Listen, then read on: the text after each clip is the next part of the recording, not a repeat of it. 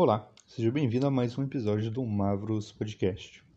Bom, normalmente eu não costumo lançar vários episódios na mesma semana, muito menos vários episódios por mês. Eu lanço alguns poucos, mas esse mês está tendo bastante coisa legal, então eu resolvi adiantar uns episódios para poder lançar um episódio a mais ou alguns outros episódios a mais porque a gente tem tido bastante notícia legal em relação a RPG, e isso é uma coisa boa.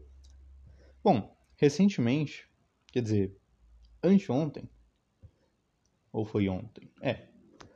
Bom, alguns dias atrás, saiu no D&D Beyond algumas fichas de NPCs e inimigos para D&D 5e. Nada demais, apesar de estar gratuito, que é muito bom. Vai lá e resgata se ainda estiver disponível quando o episódio sair. Provavelmente vai estar. Mas o que chama atenção é que essas fichas são de personagens do filme de D&D. O Dungeons Dragons Honra entre Rebeldes. Que é uma tradução que eu achei um tanto quanto horrível, porque em inglês é Dungeons Dragons Honor Among Thieves, e eu preferi essa, é, Honra entre Ladrões, que seria um nome muito mais legal.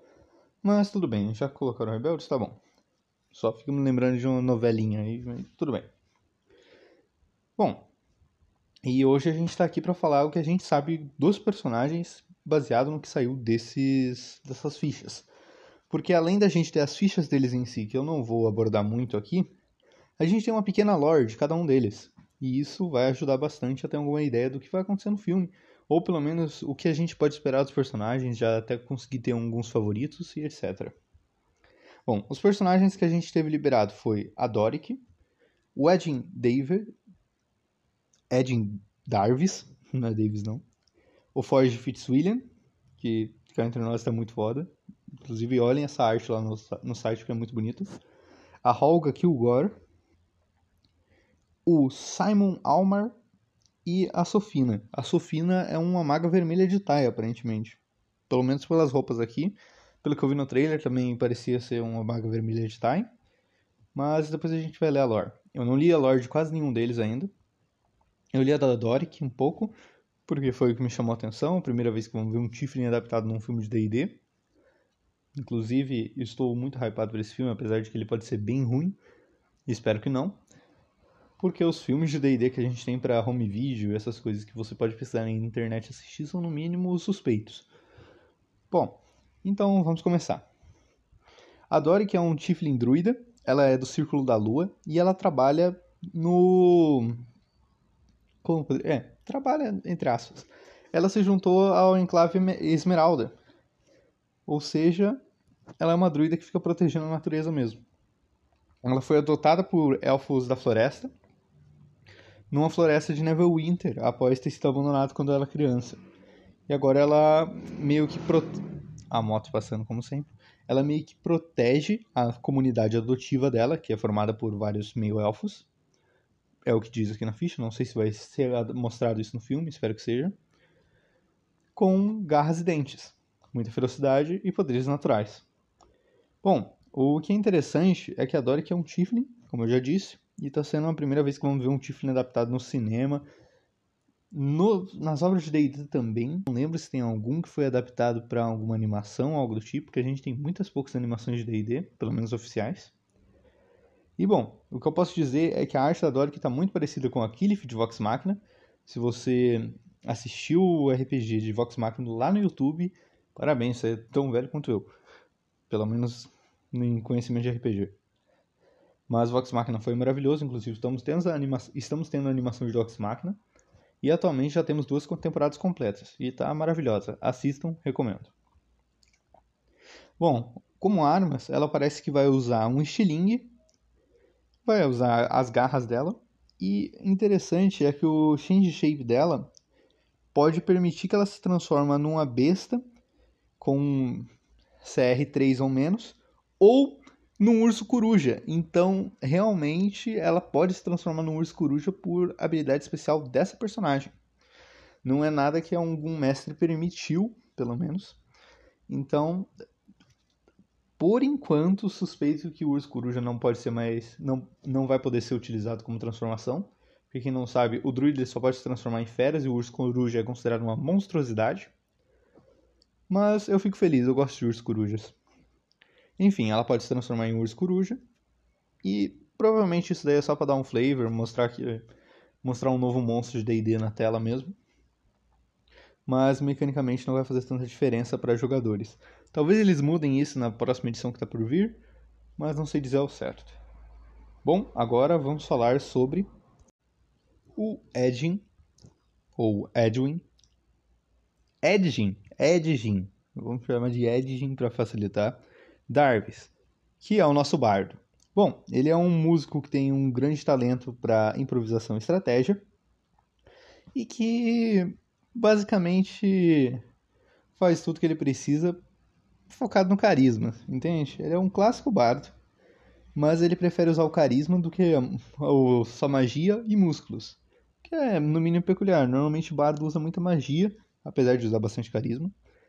E ele já foi um membro dos arpistas, que para quem não conhece, os arpistas podemos dizer que são amigos do Elminster. E o Elminster é um dos meus personagens favoritos de D&D. Já começa por aí, tô gostando desse personagem. Bom, ele, para quem não sabe, os arpistas eles são meio que focados em proteger o povo de Faeron e etc, por aí vai. E acabar com certas pessoas malignas e bom, proteger Forgotten Realms no geral. Bom, o Edwin, ele meio que abandonou o seu juramento de proteger as pessoas para se tornar um ladrão para cuidar de sua família. Ele tem uma bússola moral muito complexa que faz com que ele só roube de pessoas que ele acha que mereçam perder. Tanto o dinheiro quanto o nome em si. Bom, ele tem uma confidência e uma maneira natural para ser um, uma confiança e, como poderia dizer, um talento natural para ser um líder. Ou seja, ele é muito bem cuidadoso com espadas, ele sabe inspirar os seus amigos e por aí vai.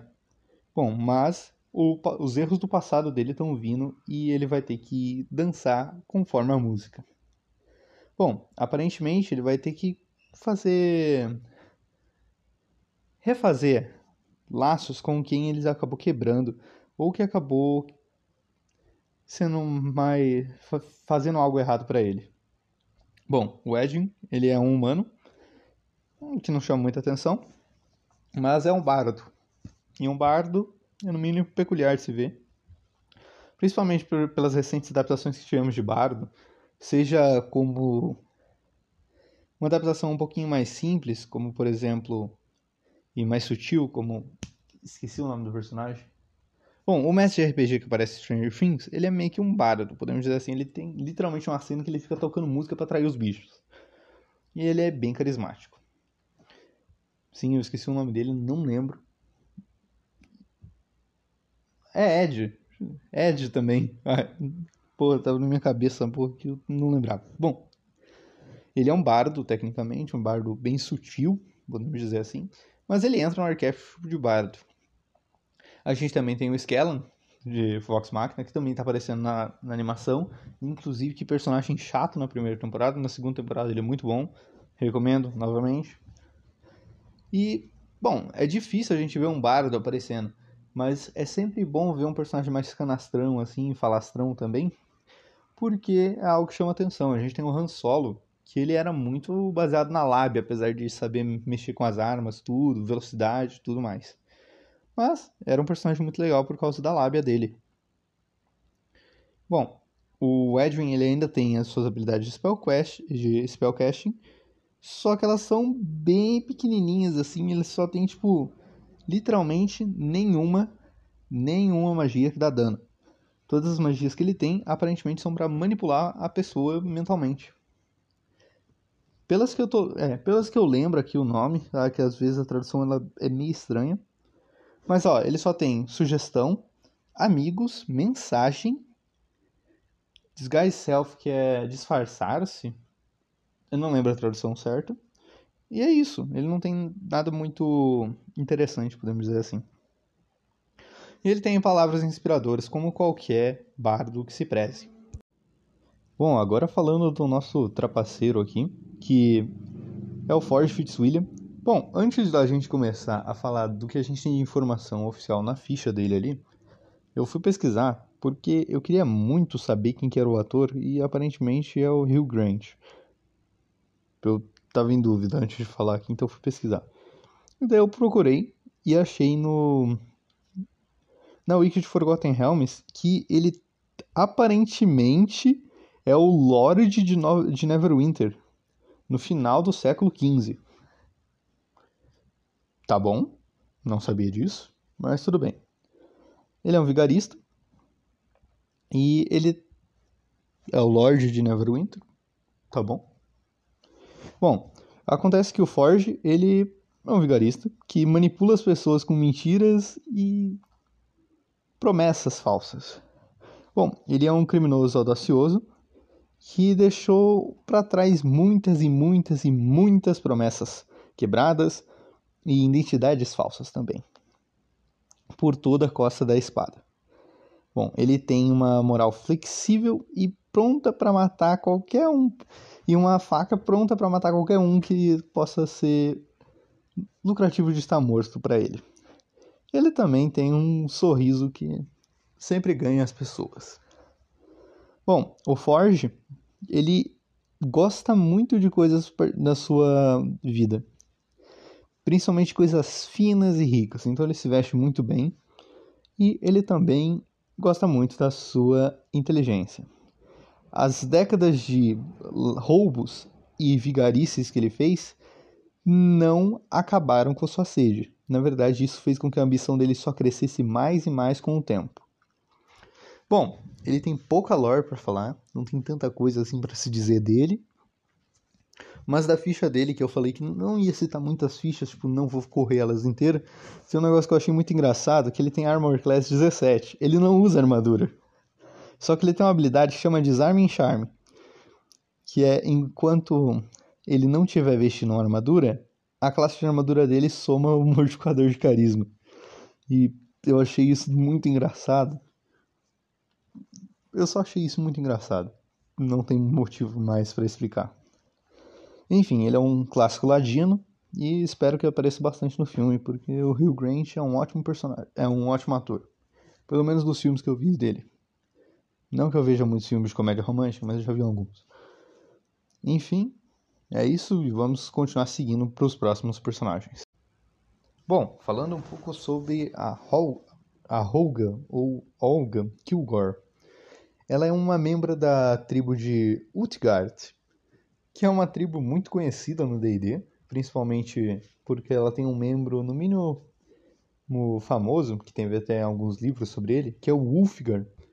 Mas ele nem é tão famoso assim, porque a pessoa mais famosa dos livros dele, quem é? Drizzt Do'Urden, o personagem mais famoso de D&D. E também é um Ranger, logo já melhora um pouco a situação. A moto passando de novo.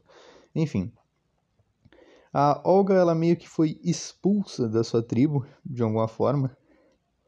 Eu não entendi muito bem porquê. Ela foi exilada, não fala porquê, ele só, ela só fala foi exilada. Só que agora ela não quer mais perder a família dela. A família dela é o Edwin, ou Edwin, eu vou chamar só de Ed. É o Ed e o, todos os seus amigos ladrões, podemos dizer assim. Enfim, Acontece que ela é uma bárbara humana, pelo menos é o que parece, está escrito humanoide. O pessoal da tribo de Utgard, ele é, são humanos, eu não lembro de ter nenhum orc dentro deles, Goliath, nem nada do tipo. Então eu tô considerando que seja um bárbaro humano, que é meio triste, podia ser um bárbaro orc, seria legal. E pela caracterização não parece muito um orc também. Enfim, ela se acabou se tornando uma grande amiga do Ed, e agora é uma grande defensora deles. Como um bárbaro, ela faz as suas, ela fala, com... ela tem poucas palavras e as palavras que ela fala são soco e por aí vai. Então ela meio que se comunica corporalmente, podemos dizer assim, com os seus amiguinhos, metendo a porrada em todo mundo. Como sempre, a moto passando no fundo para atrapalhar. Enfim, em relação à ficha dela, eu não achei nada muito interessante é só uma ficha comum, exceto pela arma que ela tem, que é um machado de Dark Steel. Que eu não lembro de ter Dark Steel em D&D, mas eu sei que Dark Steel no Magic é tipo um material quase indestrutível, ou praticamente indestrutível, que você tem que moldar a realidade para conseguir forjar coisas com ele. Inclusive, eu deveria começar a fazer vídeo. Eu deveria começar a fazer episódios de Lord Magic. Talvez fosse interessante para alguém. Enfim. É um machado de Dark Steel. Então, é, um machadão. Enfim, sobre ela, o que a gente tem para dizer é isso. Agora sobre o amigo dela, deles no caso, tem o Simon, que ele é o feiticeiro. Pelo menos é o que parece, tá na ficha dele que é um feiticeiro também. Eu olhando de longe, assim, pela imagenzinha que a gente tem aqui do papelzinho, eu acharia que ele é um mago. Talvez um bruxo, porque é um não parece muito feiticeiro. Ele carrega uma bolsinha, ele tem um cachado, uma capa, parece muito mais um mago do que um feiticeiro. Mas ele é novo, então a gente meio que releva. Bom, o Simon ele sofre por um peso da família dele, que é a família Almar. Eu não lembro dela. E ele é descendente de um elfo e de um lendário mago. Que sabem quem que é o mago? É o Elminster, Elminster Almar. A família Almar, que era a família do Elminster, era meio que reino, dono de um reino. E daí o pai do Elminster acabou falando: "Ah, não, não quero o reino não, pode ficar aí com meus irmãos". Foi para lá, mataram os irmãos dele, daí foram matar ele, por aí vai. E tem toda uma lore gigantesca do Elminster. Então a gente tem literalmente um descendente direto do Elminster. Se bem que eu acho que o Elminster estaria vivo nessa época, porque ele viveu bastante tempo, ele viveu mil anos, ele era um humano. Enfim, um parente do Elminster. É, desculpem a ironia, se não deu para aparecer muito bem, mas os Almar são a família do Elminster. Enfim, apesar de ele ter sido um mago muito bom, Opa, isso aqui é interessante. Ele foi um mago. Ah, ok. Então, isso, oh, isso aqui é bem legal. Bom, o Elminster, para quem não sabe, ele não nasceu sendo um mago. O Elminster era um feiticeiro, ele já tinha magia naturalmente nele. E foram acontecendo as coisas, ele se tornou um guerreiro. Depois ele se tornou um ladrão. Daí depois ele foi transformado numa mulher começou a se transformar, é, a aprender a magia clerical. Depois ele aprendeu magia arcana, voltou a ser um homem e finalmente se tornou o mago que a gente conhece hoje em dia. Mas o Elminster ele tem nível de quase todas as classes, exceto Ranger, Bardo e Artífice, se eu não me engano. Mas fora isso, ele tem nível de todas as outras classes e ele é um mago de nível 36. A última vez que eu que eu chequei, ele era nível 36, pelo menos, no, onde eu vi. É interessante, um descendente do Elminster com uma elfa. Tá. Bom, enfim. Isso aqui é no mínimo peculiar, eu não esperava isso. E, ah, interessante é que ele é um feiticeiro da magia selvagem, o que já torna um pouco mais legal do que o comum. Ele tem magiazinha básica, Inclusive ele tem um, uma action aqui bem legal que eu gostei, mas não vou falar dela por enquanto. Que chama Chaos Bolt. Que você rola assim. É, vamos falar logo disso aí. É um regen de é uma magia de ataque à distância, mais 6 para acertar, 60 pés de alcance e acerta um alvo. Se acertar, é 2d10 mais 3 de dano. Não é muito. Só que o tipo é gerado aleatoriamente. Então você rola um d8. Passou uma moto novamente. Você vai rolar um D8, daí se cair um é ácido, se cair dois é gelo, três é fogo, quatro força barra energia, que é meio que estranha essa tradução, mas tudo bem.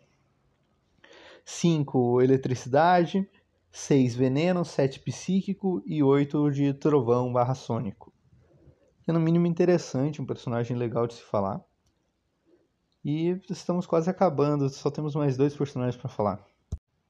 Bom, antes de falar desses últimos dois personagens, a gente tem que, eu tenho que explicar um pouco o que é Tai. Tai é meio que uma nação de D&D, principalmente Forgotten Realms. Eu não sei se tem alguma versão de Tai para outros, outros mundos, mas se não me engano não existe. Tai, na verdade, é uma nação magocrática, onde os magos governam tudo. A gente tem os oito magos lá tops, que são os Ulkirs.